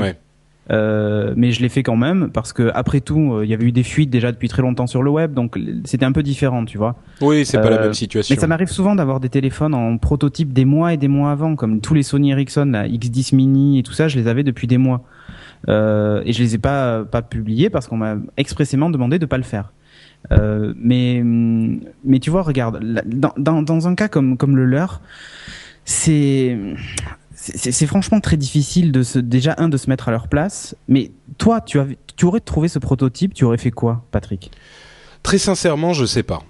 C'est très difficile. C'est comme dire ah ouais, moi si j'étais, euh, si on me demandait de euh, d'aller à la guerre, euh, je tuerais personne. Bah, tu sais pas. Tu sais le genre de questions, euh, tu peux pas savoir quoi. C'est le genre de truc tu peux très héroïquement dire ah bah non, moi l'iPhone, je l'aurais rendu tout de suite à Apple euh, sans problème. Non, j'en sais rien, ça se trouve, tu vois, j'aurais fait une vidéo, la tentation aurait été trop grande. Ce que je peux dire par contre, c'est que euh... et t'as envie de le partager, l'excitation ouais, ouais, non, mais je comprends, je comprends. Quand même. Mais par contre, ce que je peux dire, c'est que la manière dont ils l'ont fait chez Gizmodo, c'était limite, enfin, si tant est qu'on puisse euh, employer ce terme dans euh, le, le, le, le, milieu tech, c'était limite obscène, quoi. C'était l'équivalent dans le milieu tech du paparazzi qui va prendre des photos, tu sais, de la nana euh, sur sa plage. C'était vraiment ça, quoi. C'était. Ils ont fait durer le plaisir. Attends, ils, ils avaient un iPhone, ils ont fait durer le plaisir. Ils ont, ils ont fait le truc à rallonge pour pour, que ça buzz pendant le plus longtemps ouais, possible. Ouais, ouais, mais c'était. Bah, toi, toi, euh, Corben, tu l'aurais fait ou? Ou pas Est-ce que tu l'aurais fait la vietnamienne, Corben? Ouais, moi je suis un ouf. Euh, je pense que je l'aurais fait, mais je pense qu'il m'aurait assassiné aussi derrière. Donc, euh, euh, je sais pas. C'est ouais, c'est risqué quand même. Hein, c'est le genre de truc. là, je pense que Steve Jobs, il doit bien avoir les boules hein, quand même. Enfin, même Apple, quoi. ah bah, non seulement ils ont les boules, mais Gizmodo, ils sont sur la liste noire, non seulement d'Apple, mais à mon sens de, de tous les autres constructeurs, parce que ça, c'est un, c'est un, un drapeau qui se lève immédiatement, quoi. Ouais, mais à la limite, ce que j'aurais fait là pour le coup, je pense que je, ouais, je l'aurais pas publié. J'aurais balancé le truc à genre euh, WikiLeaks ou je sais pas qui, euh, un blog, je l'aurais envoyé à je sais pas qui. Euh, Moi, tu sais quoi, j'aurais balancé sur Geeking, tu vois. Ouais, voilà. À la limite, à la limite, tu fais des photos et des vidéos et tu appelles Apple, tu tu tu leur rends. Et ce que tu fais, c'est t'attends un peu et genre euh, genre euh, le, le, matin même de l'annonce de la keynote, tu publies tout. bah, je sais pas, moi je euh, sincèrement, je veux croire, je me trompe peut-être, mais je veux croire que j'aurais résisté et que je l'aurais pas publié. Mais bah, je, me, je me berce peut-être d'illusions. Non, mais moi connaissant Apple et, et donc ayant eu cette mésaventure avec eux, je l'aurais très clairement, je l'aurais pas fait. Ouais. même si tu vois, je me suis permis de faire des trucs par le passé euh, et encore, mm. tu vois, même pas pour l'argent parce que j'ai jamais gagné un centime de même de mm. mes millions de vues sur YouTube. Donc, euh, euh, t'avais pas mis ta, ta vidéo en, en truc partagé qui te donne des sous? Non, même pas, même pas, tu vois. Je... Oh là là. Même pas, non, non, là c'était vraiment l'excitation du moment ouais. partagée avec les moi, gens. J'aurais, euh, moi j'aurais appelé Apple et j'aurais dit écoutez, je vous le rends, mais vous savez quoi, j'ai vraiment besoin d'un MacBook Pro, d'un iPad et d'un. J'ai besoin de toute votre gamme d'ordinateurs. Voilà, parce que, enfin, je veux dire, moi je vous le ramène, hein, mais euh, pff, le métro ça coûte cher, euh, tu vois, c'est. Bon, bref, euh, ok, je pense qu'on a, on a assez taillé le costard de Gizmodo euh, et d'Apple en même temps. On va passer à un autre truc qui est tout aussi, euh, tout aussi révoltant. C'est cette histoire de, alors, âme sensible, bouchez-vous les oreilles, SeedFuck. SeedFuck, c'est, c'est un nouveau service, enfin, un nouveau, une nouvelle technologie qui va faire. Corben, est-ce que tu pourrais, puisque ça vient de chez toi, le l'article que j'ai vu. Est-ce que tu peux nous expliquer ce qu'est SeedFuck en langage euh, compréhensible par le commun des mortels? Ouais, SeedFuck, c'est euh, c'est une technique en fait. Enfin, c'est un à la base c'était un un proof of concept, un, une, dé, un, un, une, une, démo, quoi. si tu veux, ouais, mmh. pour euh, pour montrer qu'il était possible euh, d'injecter dans dans des échanges des échanges BitTorrent euh, des fausses RSIP en fait. L'idée mmh. c'est que tu tu crées un une fausse une fausse connexion en fait, une fausse adresse IP euh, qui va générer en fait de l'activité euh, sur un sur ce qu'on appelle un hash en fait, un, faux un fichier en fait, un, un identificateur de fichier et, et c'est fausses IP vont, euh, vont donc créer du trafic, euh, du trafic qui peut être, tu vois, genre euh, téléchargement terminé ou il reste, enfin, tu vois, des petits trucs quoi. Ça va pas vraiment télécharger le fichier quoi. Ça va juste envoyer des des, des alertes, enfin des, des statuts. et ça va te faire croire, enfin, ça va faire croire aux gens qui observent le réseau que effectivement telle adresse IP va télécharger tel ou tel fichier quoi. Et donc ça c'est sitefuck et bien sûr c'est sorti d'abord en, en, C, en c'est un, un, code source, hein, n'importe qui peut utiliser, peut compiler. Et bon, ben, bien sûr, c'est, enfin, c'est un truc qui est, qui est tout con à faire. Hein. Et puis ça a été, euh, ça a été traduit dans d'autres langages, PHP, euh, Python, etc. Et donc du coup, maintenant, euh, euh, n'importe qui peut chez lui euh, créer des, des, robots qui vont euh, polluer les réseaux, créer des, des clients, même des clients BitTorrent qui vont faire des, enfin qui vont balancer des fausses adresses IP aussi de leur côté. Enfin, mais alors, ce qui est, là où ça devient véritablement intéressant, c'est que quand tu disais les gens qui vont surveiller les, surveiller les réseaux, c'est évidemment les, les, les organismes de surveillance qui font ça pour le compte des ayants droit, donc les gens type Adopi. Euh, et l'autre élément euh, qui fait que ça devient intéressant, c'est que ces adresses IP qui sont fausses sont des adresses IP qui existent. C'est-à-dire que, euh, imaginons Cédric, Cédric Bonnet, horrible pirate malveillant, se met à télécharger Avatar. Le publie sur mon Facebook parce que j'ai cliqué sur like. voilà. donc il se met à télécharger Avatar par un système d'échange de fichiers quelqu'un quelque part est en train d'utiliser euh, SeedFuck avec ce système. Et il intègre des, adresses IP au hasard et il se trouve que l'une de ces adresses IP au hasard c'est la mienne. Et eh ben euh, Adopi qui est en train de surveiller cet échange euh, ne va peut-être pas choper Cédric parce que bon il, ne prélève que quelques adresses euh, sur l'immense quantité d'adresses qu'il y a. Mais par contre, ils vont choper mon adresse IP, alors que moi, je suis jamais allé euh, sur ce, système d'échange de fichiers. Voilà, c'est ça.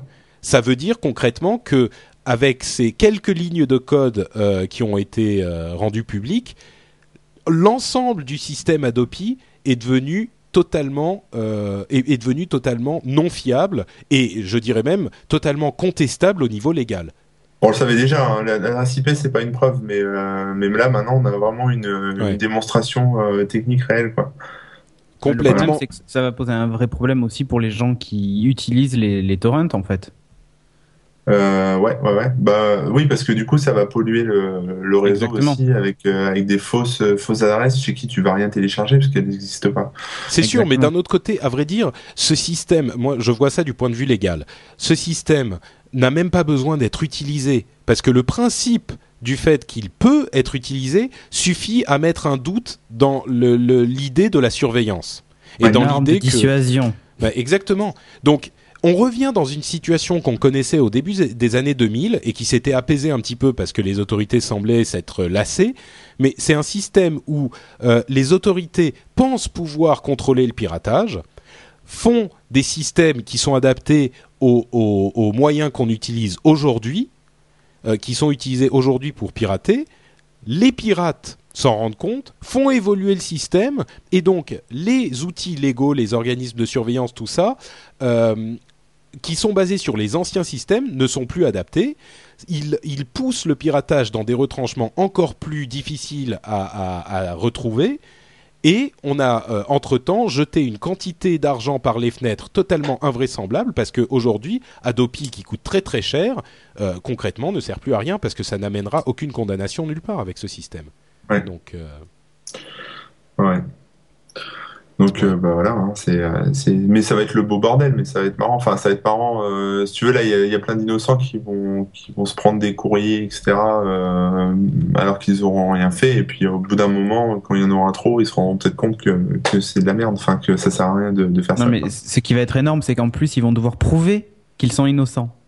Et c'est là où on va vraiment rire. Ah bah là, pour, là, ça sera à toi de prouver que tu es innocent en installant un, un, petit logiciel sur ton, sur ton ordinateur. Sous Windows. Ouais. Voilà. Ah, Il y a quelqu'un dans la chatroom qui nous dit que la police vient de perquisitionner chez. Non, c'est euh, ouais, c'est vendredi dernier en fait. Et d'ailleurs sur Ah, Gizmodo, tu as toute la déposition. euh, a, ils ont tout mis tous les documents euh, sur Gizmodo en fait. euh, voilà, La la, police police, a est fait venue une à saisir des perquisition serveurs pour, et des euh, ordi quoi. Ah oui, d'accord. bah, J'avais même pas vu. Ouais ouais. J'avais même pas vu. D'accord. Bah, c'est normal hein. Enfin, Oui. mais ça bah, prouve bien que c'était le vrai. ça c'est sûr que là pour le coup. Bon, euh, bah écoutez, je pense qu'on a fait un assez gros morceau sur euh, les sujets principaux. On va euh, passer à nos rumeurs et nos news rapides. On avait quelques petits autres sujets, mais je pense que bon, c'est pas grave. On va, on va passer à autre chose. En disant d'abord que la librairie du Congrès américaine a décidé qu'ils allaient archiver. Ah, pardon. Excusez-moi, j'oublie un truc, mais carrément hyper important. Le jingle. séquence des rumeurs à la con. À la limite, on aimerait bien en parler un petit peu quand même.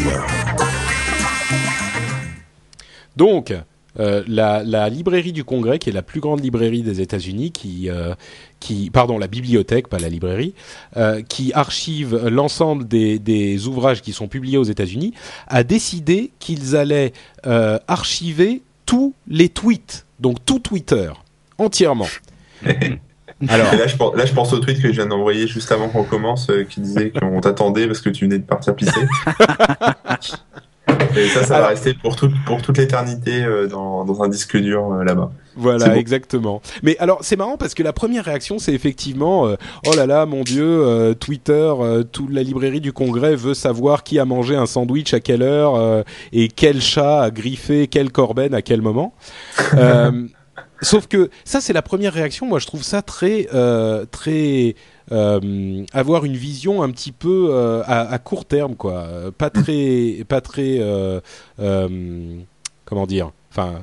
Bon, bref, à court terme, parce que imaginez la, mine d'informations que c'est Twitter. Imaginez par exemple que, bon, ça va paraître un petit peu idiot, mais imaginez qu'on ait eu pendant la Révolution française un truc qui nous permette d'avoir euh, toutes les conversations que s'échangeaient les gens, ce qu'ils disaient, ce qu'ils... Enfin, c'est une mine d'informations, mais incroyable. Les historiens pourraient passer des, heures et des jours et des mois et des années à étudier tout ça, et ça donnerait des détails sur la vie euh, de cette époque euh, qui seraient euh, inatteignables par d'autres moyens, quoi. Donc à partir de maintenant, on arrive... Bon, c'était déjà le cas, mais encore plus, on arrive à une étape de notre histoire où tout est archivé jusque dans les moindres détails et jusque dans les moindres parce que c'est pas juste ce qui passe à la télé ou euh, les, les, films ou les séries télé ou même les journaux qui, qui sont toujours un petit peu loin du quotidien, c'est vraiment le quotidien de tout le monde quoi. Donc pour moi, c'est un truc euh, énorme et c'est une très bonne chose et je dirais même il faudrait qu'on fasse la même chose en France quoi. On a un devoir d'archivage. Ouais. Oui, après savoir que tu, tu fais des feuilletés, euh, je ne sais quoi, ou des macarons machin, je suis pas sûr que ça... Ils sont très bons mes macarons. Oui, ils sont, Non, ils mais- sont tr- non mais ils sont très bons, mais ce que je veux dire c'est que je suis pas certain que ça apporte vraiment quelque chose à l'histoire. Enfin, on n'en sait rien, hein. peut-être que demain oui, mais... Non, mais écoute, si tu veux, quand tu imagine- prends des événements comme la révolution en Iran ou, euh, ou euh, je sais pas, même le, crash de l'avion dans l'Hudson ou j'en sais rien, enfin tous tous ces gros trucs euh, qui arrivent comme ça d'un seul coup et qui, qui arrivent que sur Twitter euh, au début en tout cas, euh, tu peux, enfin historiquement c'est intéressant parce que effectivement Voilà. comme disait euh, Patrick, si t'avais ça, t'avais ça à la Révolution française ou euh, n'importe le- gros événement, tu peux retracer euh, personne par personne, t'imagines pas, c'est comme si tu avais des milliers de caméras euh, pointées sur l'événement et tu sûr. avais des milliers de récits euh, du même événement en fait, c'est assez sûr. génial. Je le- pense que c'est bien. ouais. le, le hashtag prise de la Bastille euh, aurait été sympa quand même, tu vois. mais, Ouais, euh, c'est sûr. mais, mais voilà, non, mais ce que je veux dire Euh, c'est que... J'imagine, j'imagine les commentaires. Oh putain, les gars, Louis XVI est en train de se barrer. euh, il est sur la route au nord, vite. voilà, c'est ça. On vient de le croiser, machin. Non, non, mais eff- effectivement, pour certains événements, c'est très intéressant, mais archiver tout Twitter? Bon, Enfin, tu je veux sais, dire, c'est- euh, Twitter, c'est un peu de texte au niveau volume. euh, Ah non, mais je suis d'accord. Non, mais c'est pas ça. Mais ce que je veux dire, c'est qu'après, pour pour en ressortir quelque chose, enfin, en- bon, enfin, Ah. remarque, oui, on a des super moteurs de recherche aujourd'hui, bah mais oui, bon. c'est ça. Bon, euh, et puis en plus, en l'an 2200, tu t'imagines pas les moteurs de recherche qu'ils auront. Ça sera une sorte de robot qui fera ça à ta place. Oui, c'est vrai. Et puis peut-être et peut-être que que Louis XVI euh, euh, utilise en fait Foursquare en fait, et donc il aurait mis. voilà, exactement. Donc tu sais où il est à tout à tout moment. Ah, il vient de faire un check-in. Louis XVI check-in au palais de Versailles. C'est ça. Il est dans le petit Trianon. Bon, euh, un autre truc qui est quand même marrant aussi, c'est que une boutique en ligne a, a annoncé il y a peu de temps qu'ils avaient acquis légalement de quelques, les âmes de quelques milliers de, de quelques milliers de leurs clients. C'est-à-dire qu'ils ont voulu faire une démonstration des, euh, des dangers de ces conditions d'utilisation euh, qu'on voit souvent. Qu'on, enfin, ça fait euh, euh euh, quelques pages, donc on, on, tourne très vite et on clique. Et eh ben eux, ils avaient inclus, c'était un vendeur de jeux, euh, de jeux au, au, en Angleterre euh, mm. qui s'appelle Game Station. Ils avaient euh, inclus dans leurs conditions d'utilisation le fait que l'utilisateur se acceptait de donner l'âme au site, de donner son âme au site quand il cliquait oui. Et donc, ils ont annoncé qu'ils avaient euh, récupéré les âmes de plusieurs milliers de leurs utilisateurs. Et ils disaient que 88% des gens n'avaient pas euh, lu le truc et avaient donc accepté. Euh, et, et, ils étaient maintenant propriétaires légalement de l'âme de ces gens-là. Et les 12% ont regardé et ils ont cliqué sur la, la, la petite, la petite option non, je ne veux pas donner mon âme. et en plus, et ils, ils, ont, ont eu une, une remise. Voilà, exactement. Quand tu cliquais, tu gagnais 5, 5 pounds de, de, de, remise sur ton achat. C'est quand même fort. Bon. Non mais c'est assez sympa. Moi, je, je, suis bien tenté de le faire euh, sur sur le site que j'administre. Franchement, qui, qui, qui, lit, qui lit les conditions quoi. Ah bah c'est clair. Moi, hein. moi j'en ai lu qu'une, j'ai lu qu'une fois. C'était pour Hotmail et c'était en 96. Depuis, t'as euh, dit ouais, c'est bon, j'ai compris. Et c'est bon, ouais, c'était la voilà. Mais sinon. Il y avait eu il y avait eu une histoire assez euh, qui avait fait pris de l'ampleur aussi sur euh, eBay, un type qui avait mis son âme à vendre euh, et eBay avait euh, avait argué du fait que l'âme euh, faisait partie du corps et que dans leurs conditions d'utilisation justement, tu pouvais mmh. pas vendre une partie de ton corps. Et là l'autre avait dit oui mais non, l'âme ça fait pas partie du corps, machin, c'est séparé, tu peux voilà et puis en fait finalement Oui, en avant. Mais voilà. ça, ça, me fait penser à hum, à comment s'appelle? Merde, j'ai oublié le nom. Bon, c'est pas grave, enchaînez. Ok. Euh, Google vous informe sur les requêtes que font les gouvernements. Et là, je vais passer euh, le, la parole à Corben parce que c'est lui le spécialiste de euh, la théorie du complot. Donc, ça va l'intéresser. C'est toujours à moi, mais il n'y a pas de théorie du complot. Hein. Le complot, il n'y a, a, que toi qui le fais. mais non, tu te rends pas compte, attends, non mais Corben, tu sais pas comment ça marche les podcasts, faut mettre euh, un petit peu d'action, un petit peu de suspense quoi. Euh, ouais, la théorie vrai, non, du complot, c'est euh, ça m'est regardez revenu, derrière en fait. vous, vous ah. auditeurs du podcast, regardez derrière vous, il y a quelqu'un qui vous espionne. bon attends, on fait le suspense. Cédric, qu'est-ce qui t'est revenu? Non, en fait, euh, c'était concernant iTunes sur sur iPhone. Les conditions ont changé il y a pas longtemps. Ouais. Et euh, je sais pas si vous avez fait gaffe, mais sur l'iPhone, en fait, si vous voulez lire toutes les conditions, il y avait 80 pages à défiler de conditions générales. C'est juste impossible de prendre connaissance de 80 pages de, de, conditions générales de vente sur un iPhone en plus, ah bah euh, alors que tu allais juste pour faire la mise à jour de tes applis, quoi, tu vois. Surtout que euh, sur l'iPhone, euh, quand tu quand tu le, le, le déballes, tu veux l'utiliser absolument dans la seconde. Bien sûr, donc, mais, ça, mais ça devrait être interdit de faire 80 pages de conditions générales. Écoute, bah, c'est juste ça, quoi, tu vois. Ouais, sans Ah, doute. Après, le seul truc qui te sauve, c'est la loi. Quoi. Ouais, ouais. C'est Exactement. sûr que. clauses abusives, etc. C'est vrai. Bon alors, Google. Ouais. Google euh, s'est amusé à faire une petite Google Map avec dessus euh, la, les chiffres, enfin la, la, quantité en fait de, de demandes d'informations demandées par les euh, effectuées par les gouvernements, donc par tous les pays en fait du monde. Euh, et ça se divise en deux, deux catégories, c'est-à-dire qu'il y a les demandes d'informations standards. C'est par exemple moi la France, je vais enquêter sur sur Patrick et je veux juste une petite information pour savoir, bah voilà, je voudrais connaître le contenu de ses mails ou je voudrais savoir ce qu'il a ce qu'il a dans son profil, etc. Donc ça c'est des demandes d'informations. Euh, et il y a aussi des demandes de. Il suffit de, de demander. Hein. Moi, je t'envoie, je t'envoie tout, pas de problème. Hein. Ouais. Et il y a aussi des demandes de suppression en fait qui sont affichées. C'est-à-dire que là, c'est plutôt la censure en fait. Parce que, ouais. le premier exemple, c'est euh, c'est pour des enquêtes policières, par exemple, pour enquêter sur quelqu'un, on peut demander à Google ou à Facebook euh, d'avoir accès à, à les, aux informations privées de la personne. Euh, par contre, pour les, les, les- la partie censure, en fait, demande de suppression, euh, c'est là que ça devient intéressant. C'est-à-dire qu'on voit vraiment quels sont les pays qui sont un peu euh, parano, obsédés et qui, de- qui font, qui demandent beaucoup de choses à Google pour supprimer euh, des informations de, de leur moteur de recherche ou de leurs différents services. Par exemple, pour, euh, pour les pays euh, latinos, on a pas mal de demandes de suppression, mais ça correspond surtout à, à, au site de rencontre de, de Google qui s'appelle Or, Orcut. Orcut, Ouais. je sais pas comment on dit. Euh, donc là, ça peut rentrer, enfin, ça rentre dans un cadre logique euh, dans le sens où il peut y avoir des, des profils qui sont un peu limites, euh, pédophiles ou j'en sais rien. Et là, euh, par exemple, le Brésil peut demander à ce que ça soit retiré, supprimé, etc.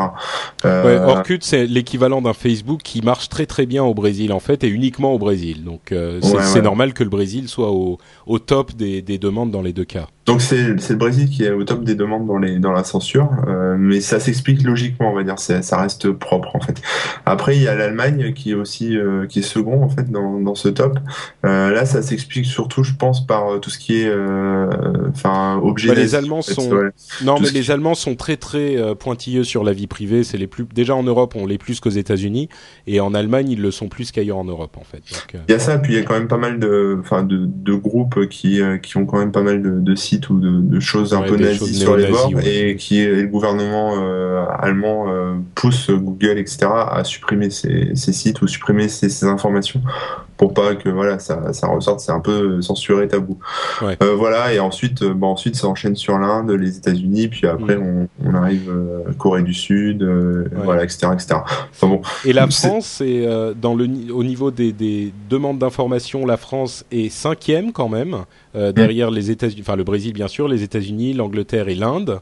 Ouais. Et pourtant l'Inde ils sont beaucoup. Euh, et par contre, au niveau des demandes euh, de, de pour pour retirer des informations, la France est un peu, enfin bien bas, hein, moins de 10 demandes sur l'année. ouais, donc il y C'est a l'année théorie du 2009. Ouais. Ouais, ouais, il y a moins de 10, et, euh, c'est entre, c'est entre 0 et 10, quoi. Donc on Ouais. sait pas, hein, ça, ça se trouve c'est 0, ça se trouve c'est 10, enfin. Et pour vous donner une échelle, les États-Unis ils en ont demandé 123. Donc c'est pas non plus. euh, Non, et après, il faut voir que dans les, dans les choses qu'ils demandent à retirer, ça peut être par exemple des vues, euh, des vues de Google Maps sur des, sur des sites militaires ou ce genre de trucs, quoi. Enfin, Ouais, Ouais, ouais, ouais. ouais, il y a ça aussi, ouais. Donc ça va, ça, c'est Ouais. pas excessif. Bon, après, c'est des chiffres qui sont, qui, qui viennent d'une certaine période, en fait. Ça, ça s'étale de, de juillet 2009 à décembre 2009. Donc c'est très court, hein. C'est pas, euh, Ouais, ouais. parce qu'ils ont commencé à traquer. Ils vont le faire en fait tous les ans maintenant. Donc, Ouais. euh, et pour info, il y a des gens dans la chatroom qui demandent euh, ce qu'il en est de la Chine. Euh, la Chine, c'est un point d'interrogation. Ouais, il y a un point d'interrogation euh, sur la carte. euh, Voilà. C'est parce que la Chine a demandé à, enfin, exige de Google qu'elle ne divulgue pas ce, ce genre d'informations. Voilà. La, la Chine a supprimé Google de toute façon, donc comme ça, il y a, Y- a rien à Yanari, enlever. Yanari dans la chatroom dit effectivement, la Chine a fait une demande. Voilà, c'est simple. ok, bah écoutez, dernière petite chose avant de passer euh, à notre conclusion, c'est euh, une information qui pour moi est assez intéressante, c'est pour la transition entre les générations. Euh, le fait que aujourd'hui, selon une étude euh, de Morgan Stanley, euh, le le- l'email est en train de péricliter au profit des réseaux sociaux. Comme on le sait, les réseaux sociaux gagnent en, popularité. Et là, ça se confirme vraiment. Et les gens utilisent beaucoup plus les réseaux sociaux comme euh, moyen de communication euh, de, de, de base. Et je le constate vraiment parce que les gens qui sont, on va dire, en, en dessous de 30 ans, ils utilisent vraiment Facebook comme nous, enfin je dis nous, mais les gens au-dessus de 30 ans utilisent l'email, quoi. C'est vraiment, ils sont tout le temps sur Facebook et leur moyen pour s'envoyer des messages, c'est euh, euh, de s'envoyer des messages par Facebook. Et c'est marrant de se dire que Facebook, ça appartient à Facebook, quoi. L'email, ça appartient à personne, ça vous appartient à vous. Et euh, les gens sont en train de se diriger vers le vers Facebook. Moi, ça me Non, mais en fait, il faut pas oublier juste un détail, c'est que par exemple, aujourd'hui, quelqu'un qui veut te contacter peut t'envoyer, qui connaît pas ton adresse mail, euh, peut peut te contacter via Facebook juste en ayant ton ton nom et prénom. euh, On te recherche dedans et on peut t'envoyer un message direct, même si on n'est pas ami avec toi. Ouais. Donc, euh, en fait, c'est cet, aspect annuaire géant qui Ouais, fait que, que que les réseaux sociaux surpassent le mail. Parce que bah, t'es pas, obligé d'avoir en fait les coordonnées exactes de la personne pour le contacter quoi. Un facebook.com des- facebook.com slash notepatrick. Effectivement, Voilà. c'est simple. Non, mais même tu recherches dans le dans le moteur de recherche de, de Facebook et on, on te retrouve en tapant ton ton nom et ton prénom. Bah, tu donc, peux en euh, sortir. Moi, j'ai demandé à en sortir, mais je sais pas si c'est. Enfin, j'ai les deux pages. quoi. J'ai une page privée, une page publique, donc. euh, Ouais, mais bon, c'est les conditions ont encore changé, Ouais. donc maintenant c'était Ouais, public. exactement, ouais. ok, bon, bah écoutez, on va euh, de ce pas euh, passer à notre conclusion. Et comme vous le savez, vous l'attendez tous, le début de notre conclusion, c'est avec la statosphère de Guillaume. Et on se lance tout de suite. Bonjour à tous. Aujourd'hui, je vais vous parler de monitoring et d'uptime. Derrière ces mots barbares se cache une notion assez simple. Monitorer un serveur revient à vérifier aussi souvent que possible son bon fonctionnement. On mesure notamment l'uptime qui correspond à la mesure du temps durant lequel un service est accessible sur Internet. L'uptime est un enjeu important, notamment dans le cadre des réseaux sociaux. Le service de monitoring Pingdom nous apprend par exemple que Twitter a présenté au cours des 12 derniers mois un uptime de 99,75%. Concrètement, cela signifie qu'au total, Twitter n'aura été indisponible que durant 24 heures en 365 jours. Parallèlement, ce mois-ci en avril, Twitter n'a accumulé que 35 minutes d'indisponibilité, c'est-à-dire un peu moins que Facebook, mais bien plus que YouTube ou MySpace, qui ne sont quasiment jamais inaccessibles. L'uptime est une donnée importante pour Twitter. En effet, on se souvient que le service TinyURL, jusqu'alors utilisé par Twitter pour réduire les URL saisies dans les tweets, avait finalement été écarté en raison de son uptime très médiocre et de ses fonctionnalités minimalistes, au profit de Bitly, plus court, plus véloce et ouvert au développement. Retrouvez toutes les statistiques du web sur statosphere.fr. À bientôt. J'adore. Euh, Il y a quelqu'un qui clique beaucoup pendant qu'on entend le truc. Euh, donc euh, les deux là, les deux petits zozos, Cédric et, et- Corben, qu'est-ce qu'ils font pour dire qu'il y en a un qui clique? Ils envoient des messages sur sur Skype et donc on entend le fait qu'ils envoient des messages. C'est parfait. Oh, mais vaut mieux entendre des messages que des clics. ça fait juste un petit Non mais en fait, en fait Cor- Corben il s'emmerde, il est en train de surfer sur internet là. Mais moi, tu les entends pas, mes messages? Non, j'ai chopé, j'ai chopé un lien de Gizmodo que j'ai balancé dans la chatroom parce que je m'occupe de ta chatroom pendant que toi tu, tu vas buller euh, en passant tes petits extraits de, de Statosphère. Et euh, voilà, j'ai j'ai- j'ai mis un petit lien euh, sur Gizmodo euh, qui a- où la police avait saisi l'ordinateur euh, du de l'employé d'Apple apparemment. Ah bah envoie-le, je l'ai je l'ai pas trouvé sur le sur la chatroom. Envoie-le sur le sur Skype, je le mettrai pour. Je euh, le remets sur la, la Ah voilà, ok, merci. Je le mettrai pour que les gens qui ne sont pas dans la chatroom puissent en profiter aussi.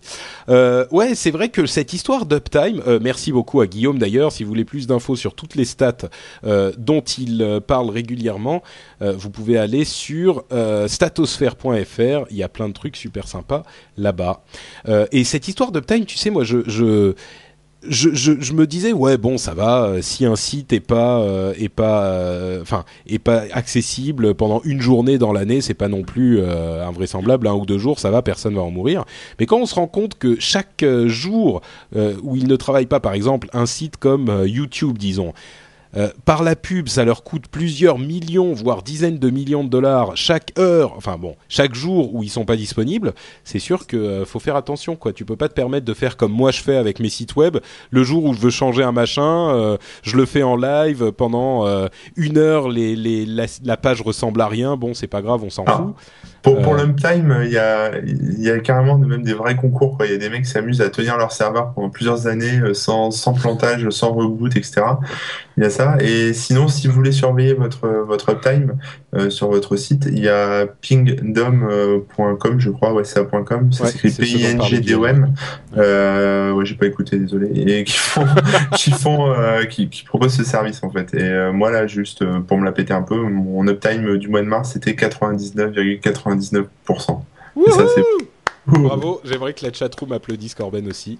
Parce que là, là c'était clairement un appel. 5 minutes et 57 secondes euh, offline. C'est tout. Ouais, mais c'est parce que j'ai rebooté plusieurs fois la base euh, pour faire des mises à jour. Ok, bah écoute, bravo. C'est effectivement euh, un, un atout et c'est sans doute pour ça que ton site vaut euh, combien déjà? 14 Un milliards via- de dollars, c'est ça? Non, 1,3 milliard. Millions, je sais plus. Mille- Enfin, 1,3 un beau- ouais, 1,3 million. Écoute, moi je serais toi, euh, je vendrais et j'irais aux Caraïbes. je dis ça, je dis rien. Euh, bon, euh, et bah écoutez, on arrive à la, à la fin de l'émission. Et vous savez ce qui se passe à la fin de l'émission? C'est le moment où euh, on peut parler de iTunes. Parce que sur iTunes, quand vous nous laissez des euh, commentaires, eh ben ça nous permet d'être un petit peu plus présent sur le, catalogue d'iTunes et ça nous donne euh, tout plein de, de, visibilité en plus et on apprécie beaucoup. Et vous pourriez faire comme Yab qui nous a laissé un message euh, pas plus tard que hier euh, et qui nous dit avant il y avait Patrick Bruel, maintenant il y a Patrick Béja et il, son, son, son, le titre de son commentaire, c'est Patrick. Alors celle-là, on me l'a jamais faite. Hein. Je veux dire, dans les années 90, euh, jamais, ça c'est jamais arrivé.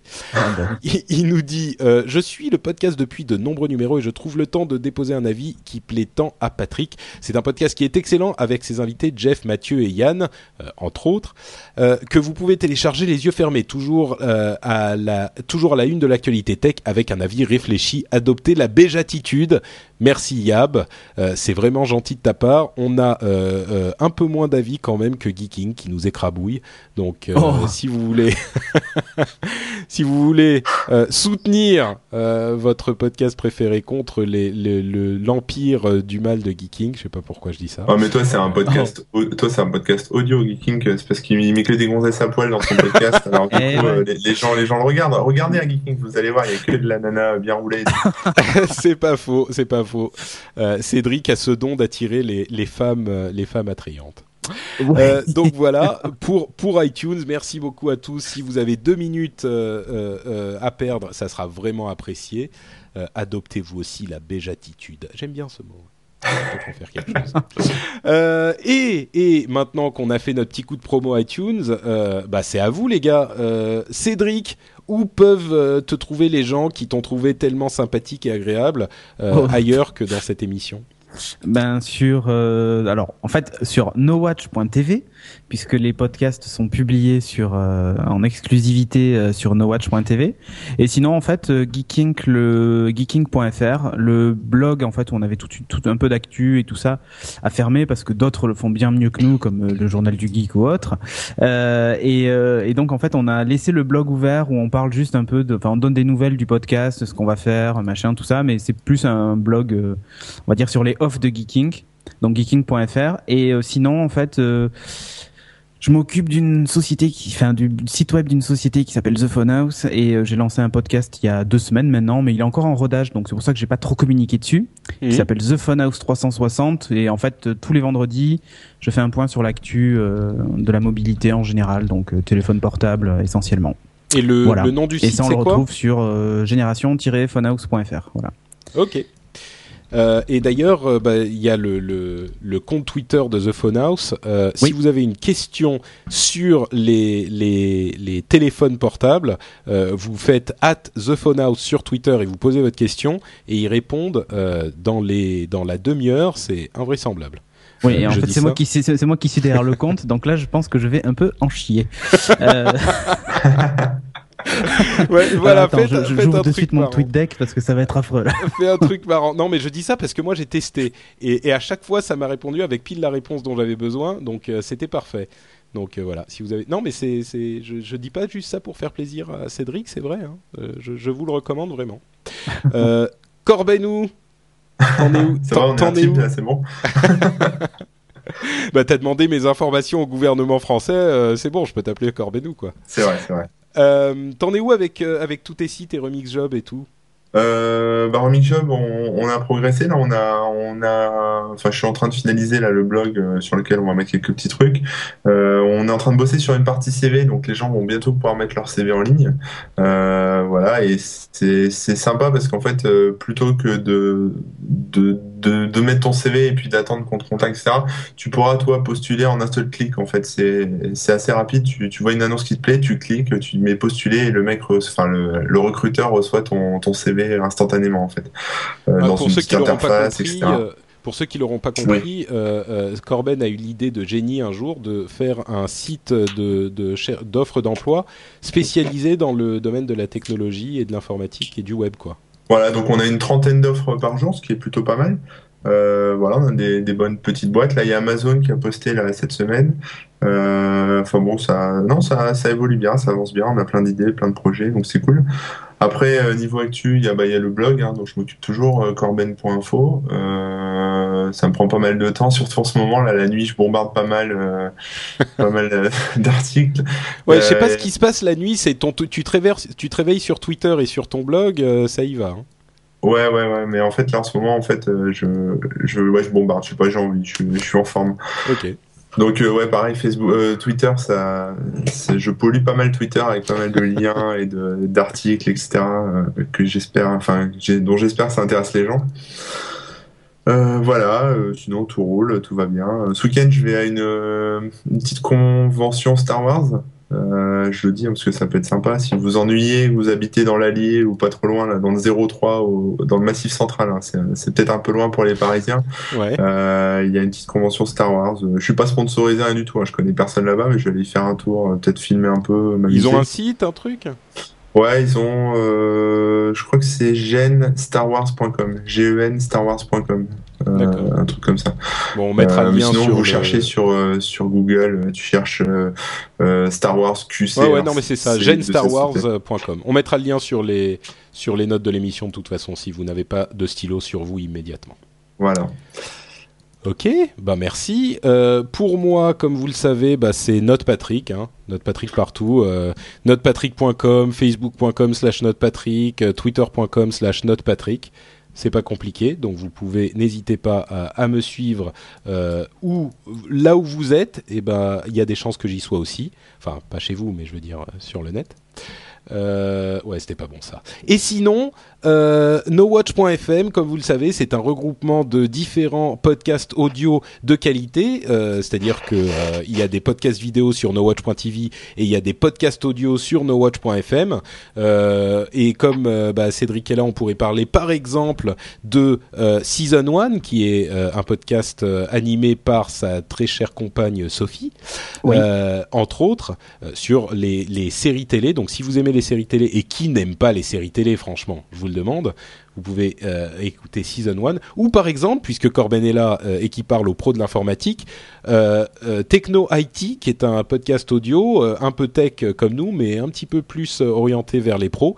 Donc si vous êtes un, sysadmin par exemple et que vous avez envie de vous tenir au courant des trucs sans vous coltiner les 60 000 blogs et les 60 000 sites spécialisés qu'il faudrait lire, et ben Techno IT, ça vous aidera certainement. Et tout ça, c'est sur Et ben vous savez quoi, on est arrivé au bout. Euh, on, se, on se retrouve donc euh, dans 15 jours pour une nouvelle émission avec Jeff et Yann. J'espère que Yann ne sera pas flemmard ce coup-ci. Et, euh, et ben c'est tout. On vous remercie tous, on remercie la chatroom, on vous fait de grosses bises et on vous dit à dans 15 jours. Ciao ciao Ciao. Ciao.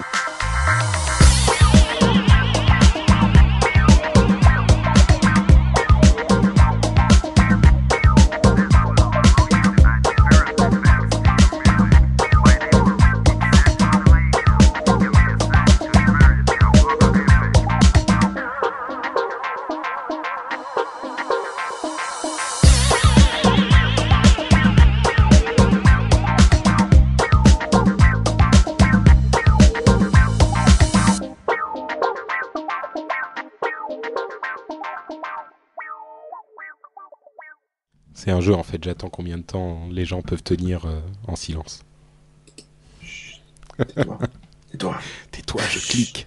T'as perdu, t'as perdu. Want flexibility? Take yoga. Want flexibility with your health insurance? Check out United Healthcare Insurance Plans. Underwritten by Golden Rule Insurance Company, they offer flexible, budget friendly medical, dental, and vision coverage that may be right for you. More at uh1.com. Planning for your next trip? Elevate your travel style with Quince. Quince has all the jet setting essentials you'll want for your next getaway, like European linen, premium luggage options, buttery soft Italian leather bags, and so much more. And is all priced at 50 to 80% less than similar brands. Plus, Quince only works with factories that use safe and ethical manufacturing practices. Pack your bags with high-quality essentials you'll be wearing for vacations to come with Quince. Go to quince.com slash pack for free shipping and 365-day returns.